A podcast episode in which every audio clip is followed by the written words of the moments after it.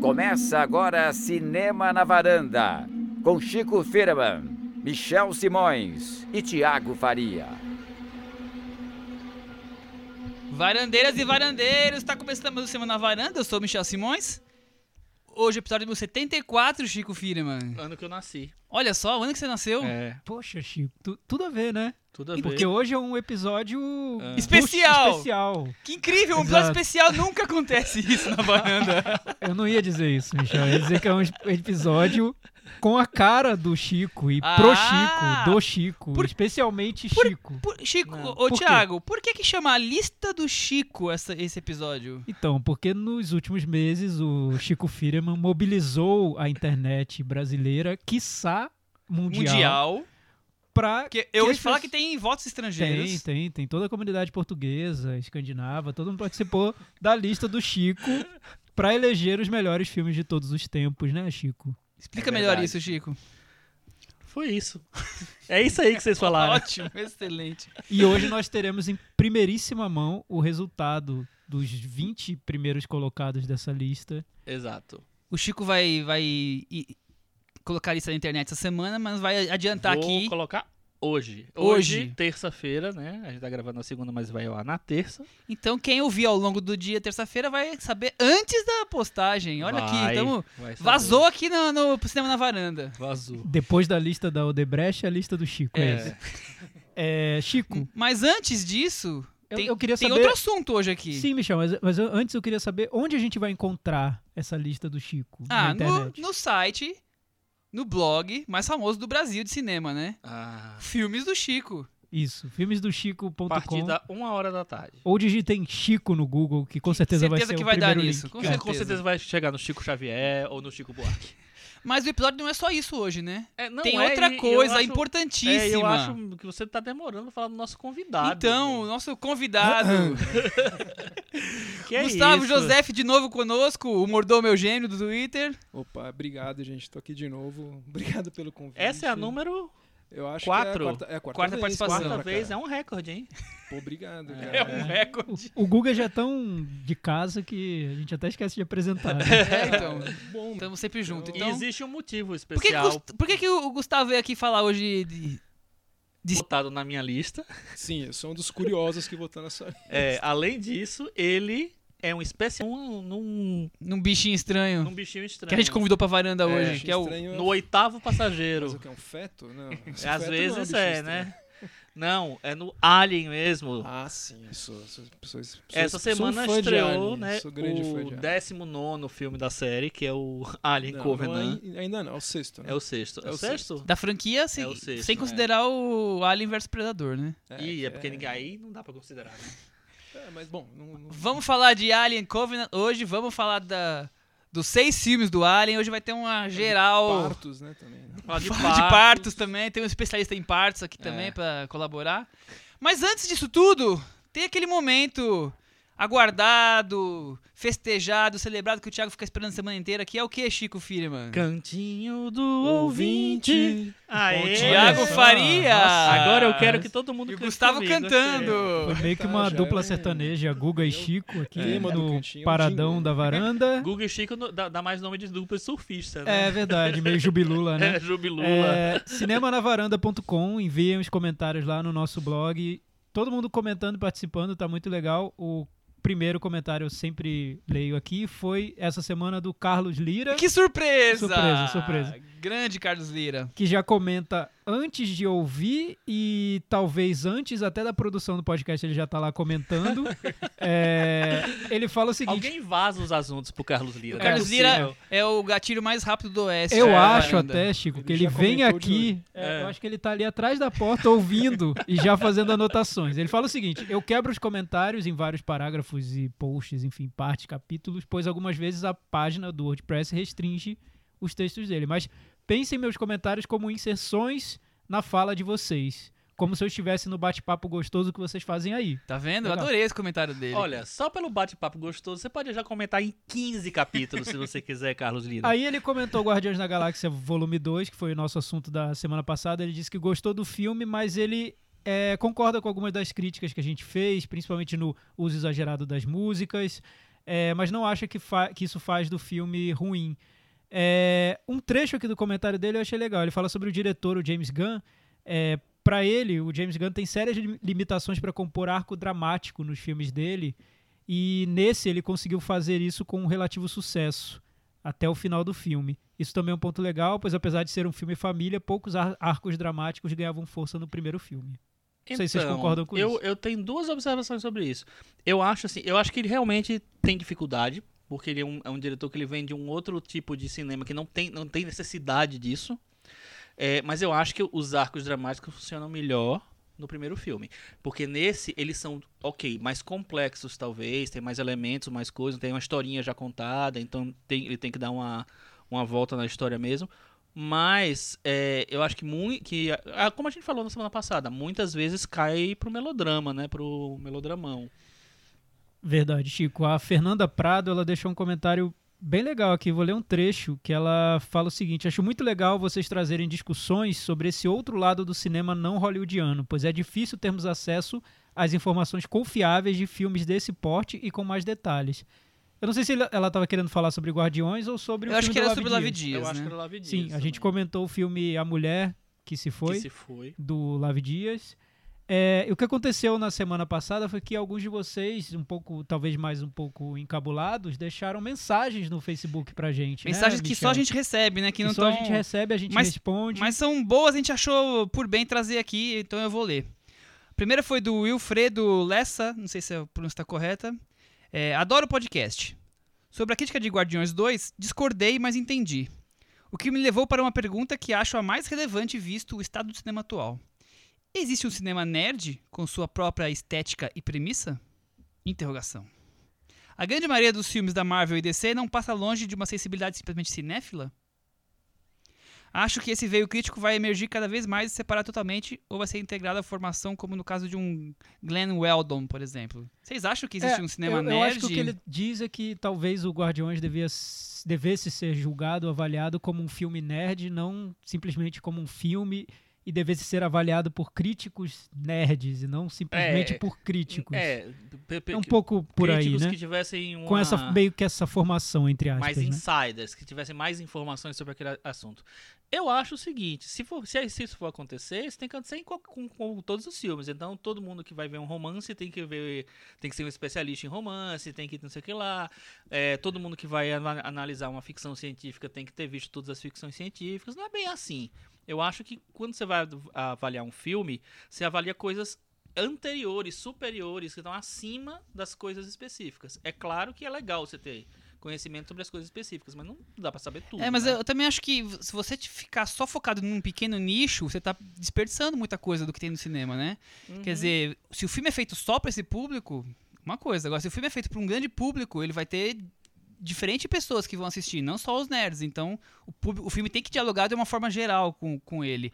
E, e ter a, a veia, os detalhes, os- as coisas escondidas pro, pros nerds que acompanham mais e sabem mais os detalhes. Mas o filme em si tem que funcionar bem pra todos os públicos.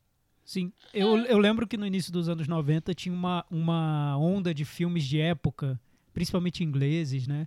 Eu imagino qual teria sido a cobrança para os críticos naquela época se é, a gente tivesse esse cenário de fãs como a gente tem hoje, né? Teriam cobrado que só os leitores de Shakespeare poderiam falar sobre os filmes ou É. avaliar. É, enfim, só quem conhece intimamente essa literatura poderia falar sobre os filmes de época. É, Agora, Acho que seria um ponto de vista, né? Interessante Não, é- até, é em alguns é casos, que eu mas. falar. Eu acho que a, a- enfim, é, eu acho interessante esse comentário dele porque também acho que é válido se a pessoa tem interesse em ter uma coisa mais, uma opinião mais específica, é, ouvir um, sei lá, uma, uma pessoa que entende mais ou que entra mais naquele, naquele determinado assunto, tudo bem. Tem que procurar. Vou- Vai, vai ter gente que vai. Eu que vou tá ser bem mais- honesto. é, vocês sabem, eu já falei mil vezes, eu não sou o maior fã de história e quadrinhos, de filmes de super-heróis.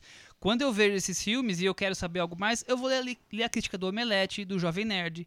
Quando eu vejo o filme do Lavi Dias, eu nem vou nesses sites, eu nem sei se eles fazem. Porque eles são especializados nesse tipo de coisa. Eu vou ter informações adicionais ali. Então, acho que também, como leitor, você- você deve saber que caminhos você tem que buscar para cada filme. Aonde eu vou ler sobre Guardiões da Galáxia? Num local mais É, voltado pra isso. Onde eu vou ler sobre filmes de festival? Eu vou ler quem, os críticos que vão pro festival. Eu Quer acho que dizer, pode ter dois tipos de procura, assim. Uma procura básica que você faz por filme, que é o que é que você comentou desse filme. E a segunda é, tipo assim, quero uma coisa mais informativa sobre esse filme, sobre esse universo, quero entender mais, quero conhecer mais, eu quero me é, coisas que me espelhem mais o que eu acho. É, é o caminho que você tem que procurar. É, eu nem falei nada porque eu não assisti o Guardiões da Galáxia. eu Como vou fazer a Glória assim? Pires agora. não posso opinar. Mas eu vou dizer só uma coisa, assim, que eu acho que. Será que é um filme nerd mesmo? Porque ele foi, acho que é, talvez seja uma das maiores bilheterias do ano, né? Filme feito pra muita gente, né? Foi pra massa, né? Quando É que ele fala- tem muitos elementos, né? Que, Mas quando fala que eu não, eu não devo nem ter percebido que tinha, entendeu? menor, uma coisa mais assim específica. Esse filme acho que não, né? Não, Ele é porque que eu acho que existe, eu acho que existe uma cobrança de uma parte do Isso que público. eu não vi o filme, não sei, não, não, não sei dizer. Eu acho que existe uma cobrança de se comparar o filme ao material de origem, no caso Hum. os gibis, né? Então, para essa parte do público deve ser um pouco frustrante quando ouvem, quando eles ouvem alguém como eu, que não li o, o quadrinho original, falando sobre um filme que tem uma ligação tão mas forte com o material que eles eu, gostam, né? Uma coisa que eu gosto muito, eu queria muito que essa coisa ficasse bem famosa e conhecida e comentada, mesmo que seja, sei lá, diferente, mas, pô, agora todo mundo conhece o Guardiões da Galáxia, todo quem é fã tem que estar feliz, pô. É isso aí. Vou ler outro comentário então agora. Do Isra Matos, que já comentou outras vezes aqui com a gente. Olá, mais uma vez parabéns pelo podcast e pelo excelente episódio. A Mulher que se foi é para mim o melhor filme lançado esse ano. Discordo do Michel quando ele diz ter uma barriga na trama. Conseguiria assistir facilmente a mais uma hora com o desenrolar da história da busca do filho dela. Achei que ele abreviou bem essa parte da história. Um abraço a todos. Legal, um comentário aí sobre Live Dias. É, eu não vou comentar porque eu já disse Sim, isso na semana passada, né? É, opinião legal. Falei pra ele, concordo, legal, e segue o jogo. Tem mais É algum? isso? Não, é isso então. Esse foi o nosso cantinho do ouvinte da semana. Enviem comentários lá no blog cinemanavaranda.com, também pode ser no Facebook, mandem, mandem mensagens, avaliem o podcast lá no iTunes, né? Participem. Participem Estejam o conosco. principal, pessoal. Estrelinhas. Compartilhem no. Facebook, compartilhem no Twitter, RT. Enviem listas de melhores pro Chico, que ele tá recebendo até o fim do ano, né, Ele Chico? tá Já tabulando. acabou, já. Vamos pro que interessa então agora? Vamos falar dos filmes dessa semana? Alien Covenant. Ah, e aí, Alien Covenant. Que é Ridley Covenant? Scott voltou com tudo pra, pra franquia que ele, Com tudo? Será? que ele começou e depois abandonou. É um pai que voltou depois pra cuidar da criança quando tava mais maior. Acontece isso de vez em Acontece. quando, né? Aconteceu com o Brian Singer nos X-Men, né? Acontece de vez em quando. É um pai que quando a criança cresceu virou empresário dela e quer tirar até o fim, o último, É, de, é último tipo o pai do centavo. É o pai do Neymar, né? É, menos. o pai do O Neymar. pai do Neymar. Boa, boa, boa. Ridley Scott é o novo pai do Neymar, ótimo. Ô, Michel, eu acho que a gente podia começar com a sinopse. Sinopse, vamos Que lá que então pra ela. Um pequeno acidente leva os tripulantes da nave colonizadora Covenant a descobrir um planeta desconhecido com as condições perfeitas para a vida humana, Sr. Gustavo. Olha, Lá encontram mais, mais ou David. menos. Hã? Lá encontram David, Michael Fassbender. o ciborgue da nave Prometheus, e descobrem que o planeta já era habitado. Hum. Por Michael Fassbender. O planeta já era habitado. Michael Fassbender. Spoiler. Michael Fassbender e muito mais. e aí, Chico?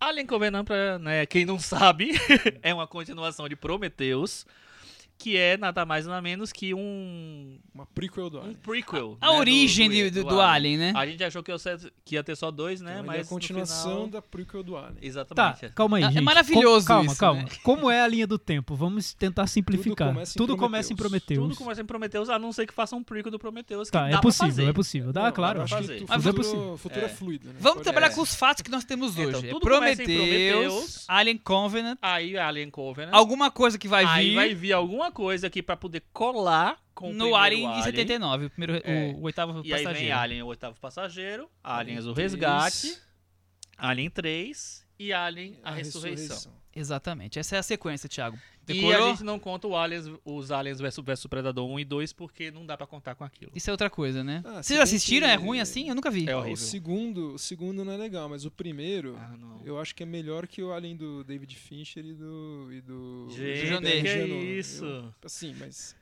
É uma opinião minha. Mas eu Ó, acho- o- não o- acho o bom, Gustavo mas pode eu entrar um no pouco grupo dos melhor. lugares lá, Re- hein? Revelações, revelações. Mas acho que eu tenho um pezinho na vulgaridade. Quem não tem, né? Muito Quem nunca, bom. né? Tiago, e o Covenant? É, o Covenant prometeu e cumpriu ou ele fez que nem o anterior? Fez a piada. Essa piada é- é- Achei bom não é ter clichê. a piada. Ah, É, piada, piada clichê, piada de não pode 2011, mano. Tem que fazer que nem o Ridley Scott tem que reaproveitar as ideias antigas. Tá bom, Reciclar, tá bom. né? Reciclar. O, o Prometheus eu- até me surpreendeu um pouco, porque eu notei que o Ridley Scott tentou tomar um outro caminho, bem diferente do Alien e o Oitavo Passageiro.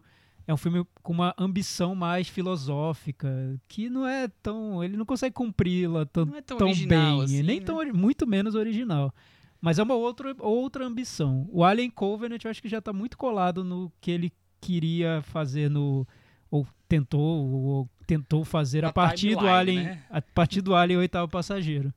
É um pouco uma prequel, mas que parece muito Mas- uma um, um comeback, reboot. assim, um flashback daquilo que ele fez no Alien Oitavo Passageiro, mesclando um pouco com algo do Prometheus. Eu não sei, fiquei com a sensação de algo ali no meio do mas, caminho. ma- mas falta aquela. aquela. é, coisa assim do, do, do primeiro filme, segundo filme, que é o segundo filme dele, né? O, o Alien, né? Tem vários curtas, acho que é o segundo longa. É, o segundo Aquela, longas, aquela né, coisa do frescor do, primeiro, do diretor jovem, Ah, sim, inovação, claro, claro. criando. Agora tá bem no piloto automático, né? É, eu, eu até ouvi recentemente uma entrevista com o Walter Hill, que ele participou do roteiro do, do primeiro Alien, né? Ele até criou a personagem da, da Ripley. Não seria uma mulher, ele, ele que inventou a, a personagem. Ele dizendo que a novidade na época era um filme que poderia ter sido um filme barato de terror e menosprezado pelas pessoas, mas eles queriam fazer um filme tão bonito quanto os comerciais de TV. Era essa a ambição Olha. nos anos 70, né? Curioso, né? Aham. comercial de TV era aquela coisa, aquela pompa, né? Os Nossa. publicitários indo fazer filmes. Então, eles tinham essa ambição de fazer um produto bem Eles acabado. queriam fazer um filme do Fernando Meirelles. É, exato. Entendi. Seria um ensaio sobre os aliens no espaço. Muito bem. É, e ah, conseguiram, né? Porque foi um filme super respeitado, mas que não deixou de cumprir essa função de ser um filme super tenso, claustrofóbico, que cumpria essa função de cinema de gênero muito bem, bem realizado, muito bem executado, né? Cara, eu acho que só além dessa questão estética, uma coisa muito legal do oitavo passageiro é que os tripulantes da nave, eles não eram astronautas, cientistas, eles eram praticamente caminhoneiros do espaço, né? Sim, Uhum. tem eles isso. estavam também. levando uma carga, Era um- tinha questão de sindicato, era bem Era uma espaçonave, mas era um caminhão era um caminhãozão, carregando né? minério, era Eles isso. discutiam sobre o bônus, sobre bonificação. Acho que é bem. Isso não tinha muito antes, né? Os, os É. astronautas eram meio cientistas, né? Uma coisa meio fria. Meio... No- no- antes como? No, Antes no Alien. cinema. É. Ah, É. é, não Eu acho sei. que trouxe não. essa nave. Ela é diferente. São mais É, sujos, né? Foi uma maneira de dar realismo pro filme, né? Foi, acho que Porque são pessoas. né, é, sim, né? po- possivelmente. ver, é. possivelmente. Né? Que tinha...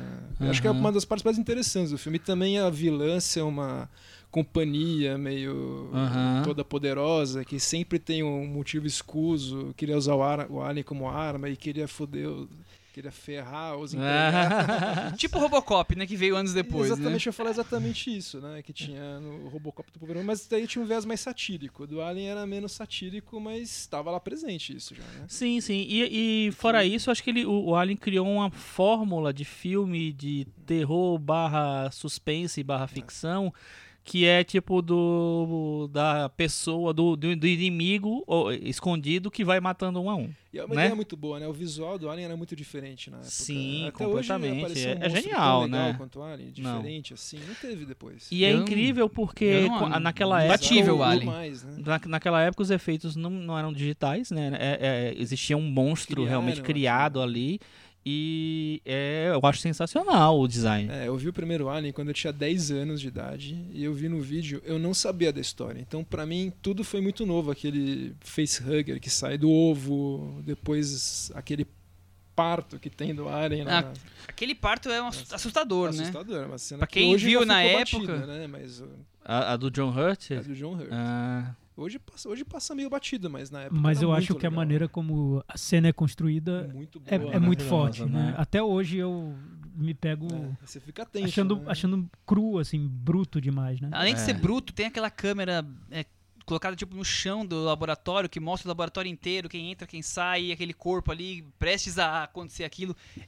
É, muito inovador, tenso, assim, diferente. Uhum. E a cena da morte vibrante, do, né? do Harry Dean Stanton, que vai atrás do gato, aquela cena é Uhum. muito A assustadora. cena do gato é maravilhosa, você do gato vê o olhando. tamanho do alien, você vê primeiro. Então é um filme que tem muitas decisões certas, todas. todas, É, todas. exatamente. Ele acertou em tudo aí, né? E é um filme de monstro, né? É um filme de monstro. Bem honesto, né? É um monstro que mata um por um, né? E é isso o filme. Só E é que engraçado bem- que é bem um legal. filme que hoje em dia você vai ver lis- listas de terror, melhores filmes de terror. Apesar de ele ser uma ficção científica, esse o e o Alien tá em quase É, todas. porque aquela nave é uma casa É, mal assombrada. exatamente, é um é filme, assim, né? é- A casa, a nave, né? E é legal como, é- como ele usa várias regras de terror e de suspense num- numa ficção E científica. também outra coisa, né? tipo, ele estabelece uma regra de que quem vai atrás do gato morre. Daí tem uma outra cena que a Ripley vai atrás do gato e quem morre são os outros dois. A gente não imagina que é a Ripley que vai sobreviver. Uhum, A gente só É. descobre até isso porque- no final mesmo. Até né? porque hoje em dia tudo bem, a Sigourney Weaver é uma Sim. super atriz, uma, uma atriz né, conhecidíssima tal. E naquela época ela era ninguém, né? Era tipo. Eu acho que é a estreia dela no que- cinema, se eu não me engano. Será? Eu acho que ela já tinha feito um filme, o Noivo Neurótico, o Annie Hall do Woody Ah, Annie Allen, Hall, ela faz um- um faz um papel, papel pequeno, pequenininho, né? é. Foi o que deixou ela conhecida mesmo. né? Exatamente, é. Eu acho que é um filme que só teve acertos, né? E, Uhum. e acho que a continuação conseguiu ser ainda melhor. Eu gosto muito da continuação do Alice no Uhum. Resgate. Eu acho que ele pegou, entendeu tão bem aquele filme e conseguiu expandir aquilo tão bem e transformar num outro filme, né? Num filme de ação nos 80. Eu Uhum. pessoalmente gosto ainda mais, mas eu acho os dois excepcionais. Eu gosto, eu gosto mais do primeiro, mas eu acho muito bom também o filme do James Cameron. Nossa, eu acho Eu acho que ele expande realmente pra E outra é outra legal a história, né? O James Cameron, ele tava filmando o Exterminador e ele queria, porque queria fazer a continuação de, do Alien. E não era uma coisa muito comum ter continuações de filmes naquela época ainda, né? E eu, eu li em algum lugar isso. E aí ele... Falaram pra ele, se você fizer o filme sucesso, o Terno do Futuro, nós vamos conseguir pra você fazer a continuação do Alien. Aí... Tá aí, fez os dois, né? É, porque a ideia dele pro, pro continuação era muito boa, né? Ele fazia uma sequência muito lógica, né, do que ia acontecer. Uhum. Eu achei, eu acho que Mas as, as ideias são dele, será? eu acho Do, que do roteiro? é dele, do- O roteiro é dele, né? é o roteiro dele. Mas, mas é um filme bem diferente do, do, do Ridley Scott. Isso que é legal, né? Né? Bem Ele não- diferente, é um filme Não mais é um filme tanto de terror, já é um filme mais de né? ação, assim, né? Acelerado, ele bem ágil. todo o filme do Ridley É. Scott, tudo Não, e total. transforma em outra coisa. É, que eu acho que é o melhor que uma continu- continuação pode fazer. E né? a, e a jogada da, da história da Ripley mãe, né, entre aspas, é muito legal É, também. Acho, acho que rico, as coisas né? funcionam realmente, assim. Não, e a Ripley naquele filme que. Eu ia falar o mão da porra, mas que mulherão da porra. É. Não, ela foi indicada ao Oscar de melhor atriz pelo por Aliens o Resgate. né? Imagina, assim, quando é que É, você vê um negócio Eu desse? acho que ela devia ter ganho. Era É, muito bom é, ela. Devia mesmo. Quem que ganhou naquele ano? A gente é- nem lembra. E aí, todo mundo lembra dela naquele filme. Exatamente. Você gosta do Aliens 2, Thiago? Eu gosto, eu gosto muito. Eu prefiro o primeiro. Mas eu, também. eu reconheço, são dois filmes totalmente diferentes. Dois olhares ali. O que eu gosto do primeiro, isso que o Guga falou, eu concordo totalmente. São várias pequenas decisões muito bem tomadas e um filme quase minimalista na maneira como ele decide o que vai fazer. Vou matar esse latino É. agora. É. Tô brincando. por aí. É, que é algo que eu sinto falta quando eu vejo o Alien Covenant, por exemplo. Pois que o, o Alien Covenant, eu acho que ele começa mais ou menos nessa pegada. É um filme que tenta humanizar aqueles personagens, criar as relações, mostrar quem conhece quem e por que, por que eles estão ali, o que eles vão fazer. Bem de, um- de um, de um jeito bem tranquilo até, sem muita afobação. Mas quando ele dá esse passo para se transformar no filme de terror, é aí é, é super Aí, desengonçado. aí a gente fala daqui a pouco. e, e o Alien 3 e 4, vocês gostam? Ou, ou O é Alien genericão 3, como eu acho que É, eles são? O, o Alien 3 é um, é um daqueles casos clássicos de que teve briga de diretor com o estúdio. Que é do um David Fincher, né? coisa- É do David Fincher. Então, ele é um filme que já, já nasceu torto. Eu acho que, assim, é difícil você gostar um pouco, muito dele ou gostar alguma coisa dele, porque ele realmente ele é um filme torto. Ele, você percebe que é um filme que tem coisas erradas ali. Então, é, talvez a melhor coisa tenha sido raspar a cabeça da Sigourney Weaver. É, deixar É. careca, né? Mas o que eu acho que teve um problema lá é que o Aliens, 2, o Aliens o Resgate fez muito sucesso, né? Daí Uhum. a Sigourney Weaver ficou muito... Ela, sim, apesar de eu ser muito fã dela, eu acho que é uma das minhas atrizes preferidas justamente por causa do, do Aliens, mas ela fez uma série de exigências pro Alien 3, por exemplo, que não podia ter armas, que ela tinha que morrer no final, que tinha que não sei o quê. Então, eu acho que essas exigências em transformar um filme como se fosse um filme meio artístico, entre aspas, estragaram o filme. Ficou longe de ser artístico, Porque né? não é, é monstro no espaço, É. cara. Ficou muito genérico, muito Daí basicão. Ia ser um filme que ia ser num planeta feito de madeira, com monges, de um diretor que é o Vincent Ward, que hoje tá até esquecido, mas que tinha feito um filme de arte na época e tal. E eles queriam ir por esse caminho. Qual que era o filme? Navigator. Navigator.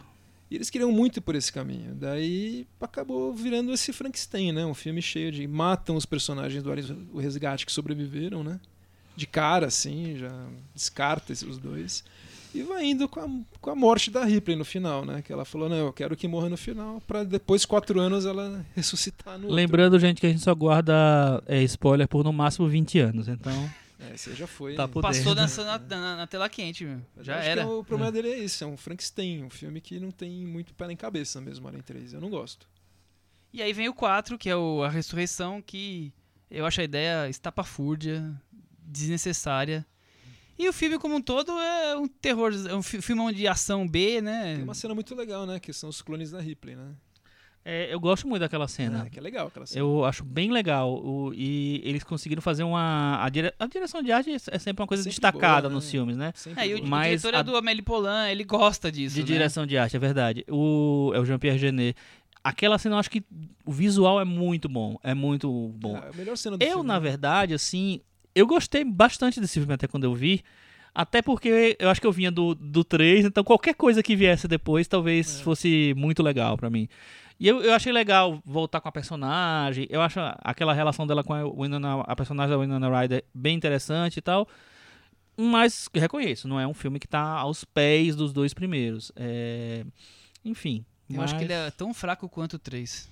É, eu acho Michel. os dois bem fracos. Mas isso que o Guga falou, acho, acho que é curioso. Nos anos 90 tinha uma. Parece que havia uma intenção de transformar a franquia do Alien em algo meio artístico, né? É, chamaram Meio- Jean-Pierre Genot, né? É, Jean-Pierre era- Genot, Foi antes do Poulain, mas Que ele já ele, tinha tinha, ele tinha feito Delicatessen, né? Cidade- Ladrão de cidade Sonhos, Os do, clones. É o Ladrão, Ladrão de Sonhos. Ladrão de Ladrão Sonhos. É a Cidade das É, Crianças Perdidas. Cidade das Crianças Perdidas. Que os filmes são com o, o O mesmo Ron ator do Perlman, Alien, né? né? O Ron Perlman. Que trabalha no Alien. E o Alien 3 com o David Fincher, né? Que era Então, diretor de clipe do R.E.M., né? Pois é, não sei. Te- Acho que ele se perdeu um pouco, a franquia se perdeu um pouco nessa tentativa de ser meio mais artístico, ser, ser muito levado a sério, né? Eu acho Talvez. que sim, quando o forte dela é outro, né? E aí o Ridley Scott resolveu, falou, daqui meu filho de volta que eu vou retomar. E aí vou começar do, das origens com Prometheus e, e Alien Que é uma, Covenant. uma ideia super boa, né? Muito interessante a gente saber de onde veio aquela nave que estava no Alien, Uhum. né? Uma ideia ótima. Que eu acho que o Prometheus, as partes mais legais do Prometheus são muito rápidas, né? Eu, eu assim, gosto até do Prometheus, não acho, não acho ruim. Então, eu achei tão mas- interessante estabelecer aquele universo, É, criar aquela também. população. A primeira cena, quando eu vi aquele homem brancão lá, disse, nossa, que legal, gostei, eu gostei da, da, daquilo ali, O sabe? visual do filme é muito bom, É. né? É, não, vi- é, visualmente eu acho o O filme é filme bom. impecável. Inclusive, é uma coisa que pra mim é, caiu muito nesse, ne- nesse segundo filme. Nesse segundo filme, né? É, nesse- Mas o, o Prometheus, eu acho que ele tem. é, como ele tem outros objetivos, que é uma coisa que o, o Thiago já falou, né? Eu gosto de levar uma coisa mais filosófica tal. Ele. Talvez ele tenha apostado muito alto. Eu acho que ele consegue coisas interessantes, coisa- coisas boas. Eu gosto do filme, mas talvez ele prometa mais que compra mesmo. É, sim. Tem a cena legal que é a Eu cena falei isso sem- cesárea, sem né? perceber é mesmo. A cena do, do parto. A é cena é ótima. Você que é um especialista em parto, Guga. Isso. É. Mas Me então, explica mas aí. não foi por causa do Alien, que, eu, que só pra só para contextualizar, né? Que eu Aham. sou obstetra na, na vida Ah, real. Na vida real. Na vida real. Na vida real. Não, porque eu Onde tenho, eu tenho eu tenho uma conta no Twitter, né, que só pra explicar, né, que é do humor do meu gênio, que é uma conta que começou comentando novelas do Viva, né? Caso alguém queira seguir, já sabe que é isso. Isso E- aí. E vai ser isso. Arroba Faustão, Mordomo, tava Mordomo meu falando do gênio. Faustão É. ontem. Esse é, assim, pra uma pessoa meio desavisada, é uma conta que vai ficar falando muito de televisão. Mas eu, eu tenho um trabalho, né? Eu trabalho como obstetra. Mas o filme que me levou a fazer obstetrícia é um filme do Larry Cohen, O Nasce um Monstro. Que tem um... Levou você a fazer. É, eu tava, Adorei isso. eu tava- eu vi esse Revelações, pa- É, hein? eu vi esse filme quando eu falei, nossa, então existe um médico que faz parto e tal. E foi, foi isso que me levou, foi o cinema. Olha só, o Larry Cohen, gente. O Larry Cohen, chama Nasce o Moço, tem um parto no filme. É, esse filme é incrível, é um, um, É, essa um- cena do... a um cena clássico do trash setentista. É, a cena do Alien Oitavo Passageiro eu nunca encarei como um parto, né? Porque é o parto mais fácil do mundo. Não precisa de obstetra, né? Pra aquele parto. O bebê nasce sozinho, ele né? nasce sozinho, É. ele faz tudo, né? Do Prometheus também a máquina faz tudo, né? É uma Mas é uma cesárea e acho super incrível aquela, aquela cena. É Acho uma que eles capricharam. Eu só queria saber como eles fecharam tão rápido, assim, mas... Não, é mas uma eles fecham, né? Eles vão né? costurando. Ah, isso e é- passa uma colinha Seria- lá. né, mas são sete camadas, né? Não é, tão, Ah, não é tão fácil assim, viu? Abre um zíper, tira e Mundo do 2000 cinema. Então, Mas o, Mas já, é. já tinha essa coisa da criação, tinha. já coisa filosófica, Tinha, que já era, já era, pra mim, já era um lado bem fraco. E esse segundo eleva a enésima potência a questão da criação, do criador e, e a questão da filosofia, que eu achei a última meia hora um porre. Pra falar o português bem claro. Pro- problematizar essa questão e, e- e querer transformar o Michael o Fassbender no maior Não, ator de todos os Ah, tá. tempos. É um cientista louco, né? Exatamente, esse tipo de coisa. Eu achei que o filme descamba, assim, perde É, completamente não, o começo, o que que, eu- era uma- um remake do próprio Alien. É, é, pra mim é um filme funcional, que, que ele é, cola no Prometheus pra poder colar em alguma coisa que ainda não foi feita. E pra depois colar no Alien. É, mas eu concordo com você. Eu acho que a- essa parte da mais filosófica ficou muito clichê. Ficou muito chavão. É, o, eu acho que o Fassbender é um grande ator, mas assim, ele se perde ali porque ele fica numa. Ele não tem pra onde correr, né? Ele vai. Ele faz o. Coloca ele numa sinuca de bico É, ali. pois é.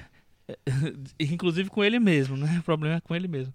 Mas, não sei, eu, aí eu acho que o, o filme, ele é, não, é não é satisfatório nem nessa parte de, de criar ação, de ser um filme de ficção, de ser um filme de ação tal, é, e nem nessa parte de ser, é, de ter uma coisa mais substanciosa, sei lá, de falar um pouco mais, uma coisa mais elevada, talvez. Só que eu também não acho o filme ruim. Eu acho um filme okzinho.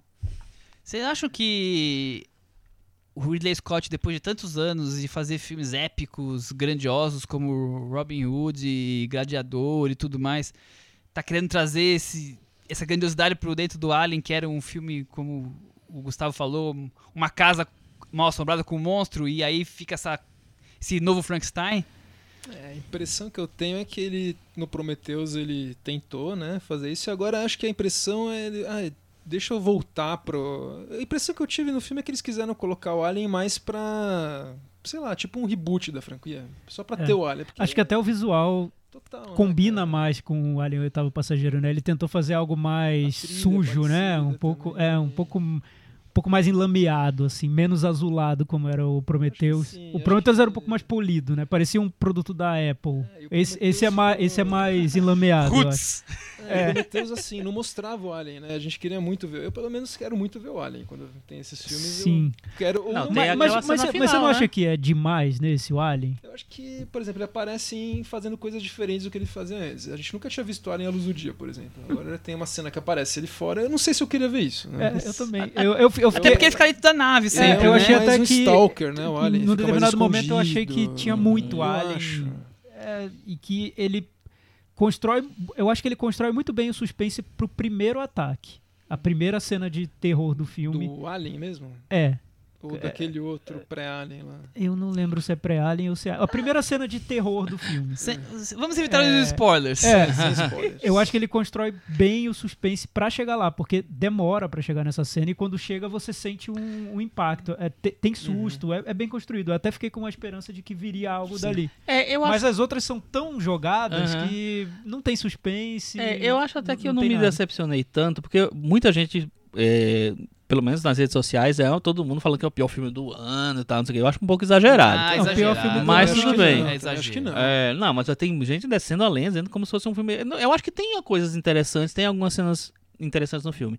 O que eu acho que talvez eu não tenha me, me, me tocado e por isso eu não me decepcionei tanto com esse filme foi porque no, no- na ideia inicial do, do Prometheus eram fazer dois filmes. Uhum. Pra colar com Alien e beleza. Eu fiquei com essa informação na minha cabeça e jurava que esse filme ia colar com Alien. Quer terminar com o É. João Hurt digital chegando e É, tomando alguma um coisa assim, sei lá, com a, com a nave e tal. Enfim, é, a- sabe como, como é o nome daquela nave do primeiro filme? Não É sei. o Nostromo. Então, Nostromo. chegando na Nostromo. Ah, isso vai acontecer. Só que aí. Não, vai No acontecer, próximo, mas eu achei que ia acontecer agora. Uhum. Entendeu? Aí eu não, eu não fiquei na, na expectativa de. é, de ter muitas coisas, elabo- elaborações. Eu queria já chegar naquele negócio lá. É, e aí terminou que o filme, quando eu, quando eu vi, acabou. Pois e não- é, não chegou cara, naquilo. e- Então, Sei lá, não. Vamos não- aguardar, né? Vamos aguardar Vem o que mais um em acontece. alguns E eu anos. acho que ele combina mal esse lado da mitologia que ele quer criar sobre a história da- de, com- de onde vieram os aliens, qual é a história prévia, com esse clima mais básico de É, suspense eu também senti filme. isso. Achei que virou uma coxa de É, retalhos. né, você final. parece que ele insere num flashback essa- esse filme de, de mitologia que é, na verdade é um outro filme que apareceu ali. Eu Que acho você é não sabe de um- onde uma veio. teoria boa do Gustavo. É, que eu é- acho que esse filme que ele mostra em três minutos seria mais interessante, às vezes, do que o que mostra no resto do, do Covenant, né? A Aham. impressão que eu tive é que eu tô. Sabe quando você entra no avião e você passa pela classe, pela primeira classe, e fala, nossa, que legal essas cadeiras, daí depois você senta na econômica e fala, não, a sua é essa. Só É. teve um A vislumbre. Suécia, né? do lado É do praticamente banheiro, né? Você só vislumbrou a primeira classe. Então aquilo, Aham. batalha, o David fazendo engenharia genética com os aliens, matando os engenheiros. Olha o todos. spoiler. É, não, sem Tá spoiler. spoiler. Sem spoiler, já Bota um teve pi vários nessa parte. E, Mas, o, e, o, enfim, e o eu acho Michel que- falou sobre o final, a parte da criação. Essa parte eu também ach- achei que ficou bem deslocada no filme. Poderia ter sido melhor trabalhada num outro contexto, num outro momento. Parece que não encaixa. É, mas o clímax em si eu acho bem problemático também, porque é um clímax super longo, é, são praticamente três momentos de, de pico ali da ação do filme que acabam mais cansando do que provocando alguma tensão. Eu achei E, e um- super aquele saborzinho de mais do monótono. mesmo, né? No clímax, assim, não vi É. nada novo ali. Ele tá reciclando as próprias ideias dele. Pois é. É, o Ridley Scott já tá- ele tem é um cineasta de 80 anos, né? Mas ele tem, ele é muito hábil com a câmera, né? Eu acho que ele é um, tem um, um domínio técnico invejável, né? O filme, os filmes dele são sempre muito bem feitos. Sim, né? ele fez recentemente o Perdido em Marte, até Que indicado foi uma ao, ao né? Oscar. Dos tudo. maiores sucessos da carreira dele, É. né? Nesse eu noto mais verniz na fotografia e tudo Nesse do qual? O que em no, do Covenant, do do? Ah, Alien do Covenant, Covenant, do tá. que um trabalho de direção mais controlado. Mas uma coisa que o Google comentou antes da gente começar a gravar, que é, que é engraçado, que ele pelo menos abandonou aquela fase que todos os filmes dele eram azuis, né? É. Não, Esse- 2 horas e esse- 40 e, e filtro, azul. filtro Esse é um azul. pouco é. marrom, É. meio nude, assim. É um marrom cocô, né? Um bombom. É, eu, gosto, eu gosto muito dos filmes do Ridley Scott mais antigos, né? Os novos eu não me conecto muito. Faz tempo que eu não me Eu acho que tem a ver conecto também com filme a, dele. a, a grande fase do diretor. Acho que quase todos os diretores têm isso. Tem uma fase que é mais criativa mesmo e tal. A primeira fase do Ridley Scott, realmente, né? Ele faz E- Alien, faz Blade E Runner, ele é um faz... cineasta bem eclético, né? Se olhar a carreira dele, É. ele faz desde Ele- Thelma e Louise, né? Até Cristóvão Colombo, Tem Hannibal ele fez. Hannibal, tem de tudo, né? é. Mas ele, tem, ele gosta dessa, fa- da fantasia, né? Ele gosta da fantasia. Ele é, é uma área que ele sempre tá voltando. E ele tem um olho bom, né? Acho que ele filma super bem. As- os filmes dele têm umas fotografias Mas é curioso, eu, sempre co- legais. quando eu assim, era né? criança, nos anos 80, né? Que eu nasci, eu nasci no ano do, do Alien, é, o primeiro nome que surgia como diretor era Steven Spielberg. Todo mundo conhecia o nome Sim, dele. sim. E logo Uhum. depois, Ridley Scott era um dos, é um dos primeiros nomes, porque ele tinha ali Blade, Blade Runner, Runner, né? tava com Thelma e Louise. E anos 90 e 2000, ele ficou meio de encostado, né? É, fez São o- poucos Fez filmes o que ele... Jane, né? Com a, É. com a Demi Moore. Ele Não, fez mas em filmes 2000 ele foi terminou ganhando o Oscar, Ele fez né? filmes pelo grandes, Gladiador. Fez filmes, é verdade, É. mas ele fez filmes grandes, mas que não tiveram esse impacto que os, outros, É. os outros filmes dele tiveram no Mesmo começo de tendo alguma relevância, não, é- não foi a, a, a grande fase dele, né? De Eu queria muito ter visto um Alien dirigido pelo irmão dele, que eu acho que era um Pelo um Tony excelente Scott, né? cineasta. É seria, verdade. seria curioso, viu? Seria legal. Seria bem interessante. Pena que mesmo. ele já faleceu, né? Porque seria uma É. boa, acho que seria um excelente Alien. Será que ele pensou nisso? Podia ter pensado, né? Vamos pro Meta Varanda? Vamos. E aí, Gustavo? Ah, eu, eu- eu queria muito ter gostado, mas infelizmente eu não gosto de um filme novo do Alien desde o Aliens do Resgate, infelizmente. Eu vou dar nota 4. Olha, Tava que dando baixo. nota 4. Ah, eu não gostei. Eu queria ter gostado. E aí, Chico? Cinco. Chico pro Chico. Cris, que está aqui quietinha hoje, mas está presente. Ah, eu queria falar rapidinho, né, que a gente não pode tirar um mérito do Ridley Scott, que é uma grande cena com o James Franco logo no começo. É, gente, eu não Eu achei que ele entendi foi aquela bem- participação Foi do muito James boa, Franco. ele soube usar o James Franco muito bem nesse filme. Foi, foi tipo assim, eu, é, tipo assim, é, James Franco falou assim, Ridley, eu, preci- eu quero fazer uma- um papel no Alien, pode ser qualquer coisa. Ele disse, tudo bem, você começa morto. Excelente participação. É isso. E outra coisa que eu vejo que tem, tem um esforço é que nem os, os vilões do 007. Ele tenta escalar atrizes interessantes pro papel, pra, pra substituir a Ripley, vamos dizer, a figura da Ripley, Uhum. né? Nesse filme é a Catherine Waterston, que é a menina do Animais Fantásticos e Onde Habitam. E do vício, E o vício anterior é inerente. a, a, a Naomi Rapace. Então ele, ele É. tenta, né? E aí, eu até lembrei que o Alien é, é o filme do, daquele teste de Bechdel, que, que fala assim, ah, o filme que tem que passar no, no crivo desse teste tem que ter uma cena que envolva duas mulheres que falem entre si e que não seja sobre um homem. Que, que elas conversem. E, e o filme passa, é o exemplo do filme que passa, o exemplo clássico do filme que passa por causa, porque elas conversam sobre o Alien. Ah. Então eu acho bacana que ele tenha tentado preservar essa identidade forte feminina, por mais que Ah, isso legal, não, legal. não, sei lá, não termine, não resulte num, num filme necessariamente consistente. Eu dou cinco. É, mas só completando, eu acho a Catherine Waterston ruim nesse filme. Eu acho que ela é uma boa atriz, ela já deu provas disso. E, eu, e em relação a Numi Rapace, eu acho que a Numi Rapace tá anos luz dela no, no Prometheus. Mas, porque Chico, você não acha que também é um problema de construção de personagem? porque eu Acho, acho ela não, tão acho. ofuscada no filme por Pois tudo. é, cara. É, não, e num determinado momento o filme vira o E ela é Fassbender, né? aquela, é, e ela é aquela heroína que tá chorando o tempo inteiro, Sim, tá, exato, tá ela tá sempre- arrasada, tá Tá sempre cansada, tá não sei o que arrasada, lá. É verdade. É, Não funciona. Só retoma algumas premissas É. e ela ainda parece mais fragilizada, né? Exatamente, é. E uma dúvida, por que, Mas que a talvez- Naomi Rapace não aparece nesse filme mais, né? Eles trocaram a heroína, né?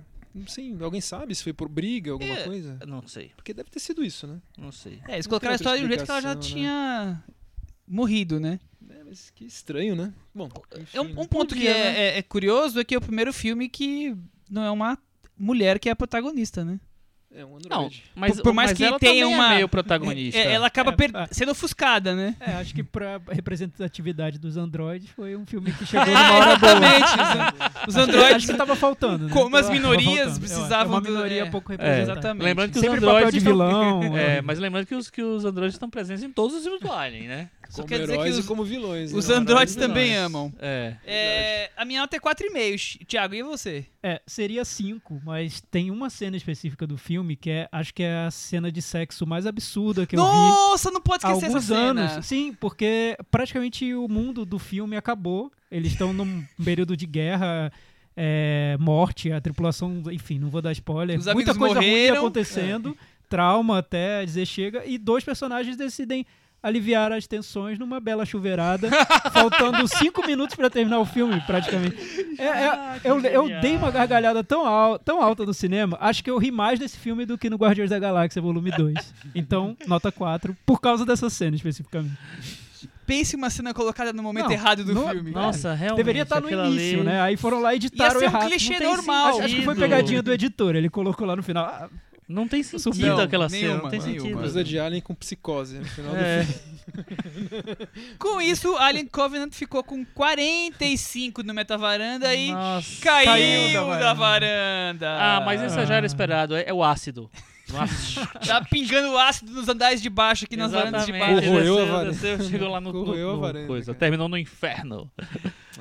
Passado o Alien, vamos então para aquele momento que a internet está desesperada, Gustavo. Nossa, aqui agora... Vamos quebrar a internet, Michel. Tiago, hoje o Chico antecipou no Facebook, né? Quem segue o Chico, que iria premiada. antecipar aqui no, no podcast. As pessoas já ficaram desesperadas. Tô, tô vendo que gente curtindo, gente falando, nossa, finalmente. Aliás, A vamos- espera gente- acabou. A gente pode até, Fazer um vamos nos bolão, apresentar, né? Porque tem todo um público novo ouvindo nosso podcast hoje, né? Meu nome é Thiago, Ah. eu sou o Michel. Prazer, eu sou o Prazer, Michel, né? Prazer, né? O Gustavo tá aqui hoje com a o gente. nosso amigo. Sou Vamos amigo da Cris? da garotada. A Cris faz participações especiais e cuida também do som e da edição. E o Chico, que dispensa apresentações, porque foi ele o criador da lista. Chico. Ele é, ele é o monstro, o alien que une, Eu une um a monstro. internet do cinema. Boa. Eu, eu- eu tenho É uma o pergunta ovo. antes de você começar. Diz. Uma pergunta não, eu tô, eu tô na verdade triste. Poxa, Tô muito tá triste. Por quê? Porque Alien Covenant não teve chance de entrar nessa lista. Não teve chance, mas o Alien, o oitavo passageiro, entrou. Ele entrou na lista, foi Entrou. lembrado. É, é porque na verdade é o seguinte, é, eu pedi listas de 20 melhores filmes para mais de 200 pessoas. E aí o resultado, os resultados estão Compilados. Estão, compilados. Mais de mil, quase 1.300 filmes foram votados. E aí o que acontece? Como foram muitas pessoas e muitos votos, mais de 1.300 filmes foram votados. E só desses 1.300, 700 e alguma coisa foram votados só uma por, por, por uma pessoa. Teve Mais um de único 700 lembrança. filmes. Ou seja, 500 foram citados por mais, mais de alguém. É, e nisso, então, é o que assim. Saber onde é que eu pararia pra, é, pra criar um ranking, né? Eu resolvi criar um top 300. Vai ter, o- vai ter o 100 e o, e o 300 vai ser, vai ser a lista completa. E os outros eu não vou ranquear porque eu acho que tem muito pouco voto pra pra isso. Só que o Alien, o oitavo passageiro, ele foi razoavelmente bem votado. Ele ficou no, na centésima é, quarta posição. ele Nossa. quase entrou no top 100. Quase. Muito bem colocado. É, Muitíssimo. e ele teve. Foi lembrado por oito pessoas. Dependendo das posições que entrou, ele ganhou uns, uns belos pontinhos aí. Então Alien tá É. aí lembrado. Alien, já pensou? Você votou, você votou no Alien? Não votei no Alien, mas ele. Mas você Ele, votaria ele aí tá numa- perto do meu, da, minha, da, minha, da minha lista. viu? Olha Fica só. feliz dele estar aí perto. Você é votou no. Alien? Gu? Você que é fã? Nem, eu não votei no Alien. Oxa, mas fico dá, feliz né? de ter gente que mais sabe que eu que votou. Mais sábia, muito bom. É, e aí, como é que a gente começa, hein, gente? Ô, Chico, acho que você podia. Primeiro eu vou falar só uma coisa. É, eu Fazer fiz o que um, você quisesse, um na verdade. rankingzinho, um rankingzinho de- dos diretores mais citados. O Ah, que não legal, quer dizer legal. que são, são os, os filmes mais citados. Quem ganhou, quem foi o, o diretor mais citado em toda a lista, nessa mais, mais de 1.300 votos, foi o Godard. Olha só. Teve que surpresa, 19 votos. legal. Thiago acabou de comemorar com um É. soquinho no ar É, como se fosse um gol. É, né? Pulando. E Visualizem seg- alguém pulando da. Exatamente. Aqui quase caindo da varanda. 19 filmes. Também com um cara que tem mais de 80 filmes, sei lá quantos filmes ele tem, né? E o John Ford foi o segundo colocado com 16 filmes. E o, o Woody Allen teve 15 filmes Nossa, citados. que legal, cara. É. É, E é uma aí- lista muito curiosa, pelo visto. Detalhe, a gente não sabe, tá? O Chico tá aqui com um segredo de Estado. Não, é, não não, mas encostar. aí. Tempo real. que eu vou falar. Vou, vou falar, vou falar então uns 20 mais. Assim, vou falar do 20 pro. pro começar do 20, né, pra a gente ver. Mas assim, só comentando o resultado de uma maneira geral, não são o- é, filmes muito diferentes do que aparecem na- em outras listas, até porque eu acho que listas vão influenciando listas e vão influenciando É. pessoas a verem filmes e as pessoas terminam gostando de filmes que já estão em primeiro lugar, segundo, terceiro, quarto numa lista, porque ele vê que realmente é um grande filme ali e tal. Então, enfim. É, o vigé... Aliás, vou falar só o vigésimo primeiro porque é o, é o filme brasileiro mais, mais bem colocado na lista. Que é. Vocês imaginam qual seria? Limite. Não. Bandido lá dos vermelhos. Cabra marcado pra morrer. Olha que. Ah, Teve filmaço 28 votos. O vigésimo colocado foi é, Amor à Flor da Pele, do Wong Kar Wai. Michel olha, agora, Michel. 29 Michel votos. marcando presença. Meu na voto do estava lá, com certeza. Tava lá, né, Michel? O 19 com 30 votos foi Psicose, do Alfred Em Hitchcock. homenagem ao Alien Covenant. em homenagem ao Alien Covenant. E o 18 foi o ano passado em Marimbá, do Alain René, que também teve 30 votos. É, o 17, Os Incompreendidos, do Truffaut, também com 30 Ah, votos. Esse, eu- esse eu gostei. Outro voto meu aí, com certeza. Então, filmes franceses é, chamando a atenção. O 16 colocado foi Taxi Driver, do, do Martin Scorsese, 31 votos. E o 15, o Apocalipse Sinal, Francisco Coppola, 32 votos. É, em 14, Laranja Mecânica, Stanley Kubrick, 33 votos. E em 13, um filme que quase entrou no 10, mas depois ele foi caindo. Foi Janela Indiscreta, do Alfred Hitchcock, 34 votos. 12 lugar, 8,5 do Federico Fellini, 34. E 11, Rastros de Ódio, do John Ford, 36.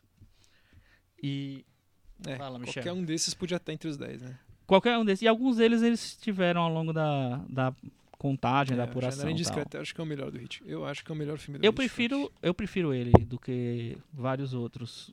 Mas é porque o do Hitchcock, assim, É, eu tenho o- tipo. Eu tipo gosto de Tem tantos, né? 50 filmes dele, né? Então, Intriga É mais difícil. É, antes de ir pro top 10, eu tenho uma curiosidade sobre a lista. Assim, Diga aí. analisando as listas que chegaram, que foram enviadas, as pessoas geralmente preferiram eleger um filme de cada diretor ou não teve padrão? a maioria das listas tinha um filme de cada diretor. Você vê, é, Esse cuidado. você vê que tem, um- teve um cuidado de eleger. Te- teve muita gente que não quis votar. Em, eu pedi primeiro para votar em ordem é, de importância, né? Porque facilita na, é, na, Na pontuação e tal.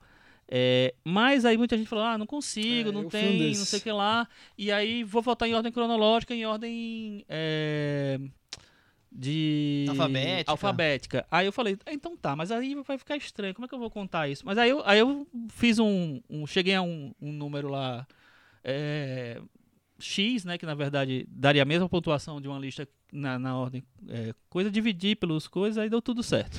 Vocês vocês pá. A entenderam? gente não entendeu, É, mas você fez o critério. Jogou num fatorial, o numa o dízima e multiplicou por pi e deu... Ele fez um Não, não, é- logaritmo, É, uma entendi. matriz. Não, é, entendi, é, é fácil de entender. É, primeiro lugar, ganha vi- 20 pontos em cada lista. Segundo, 19. Terceiro, 18. Até o, o, o vigésimo que ganha um ponto. Quando a pessoa é, é, vota fora da lista, fo- fora de uma ordem, aí eu dei 10,5 para cada filme, porque e- na- somando 10,5 por 20, né, dá, dá o mesmo total de você votando 20, 19, 18, você dando a- as pontuações certas. Entendi. né? Então ficou, é, foi a maneira que eu achei de equilibrar, de não favorecer quem apareceu primeiro e tal. Agora, quando a lista não era nem cronológica e nem alfabética, era uma lista to- ah, mas não tá, mas não tem, não tem ordem, mas tá aí.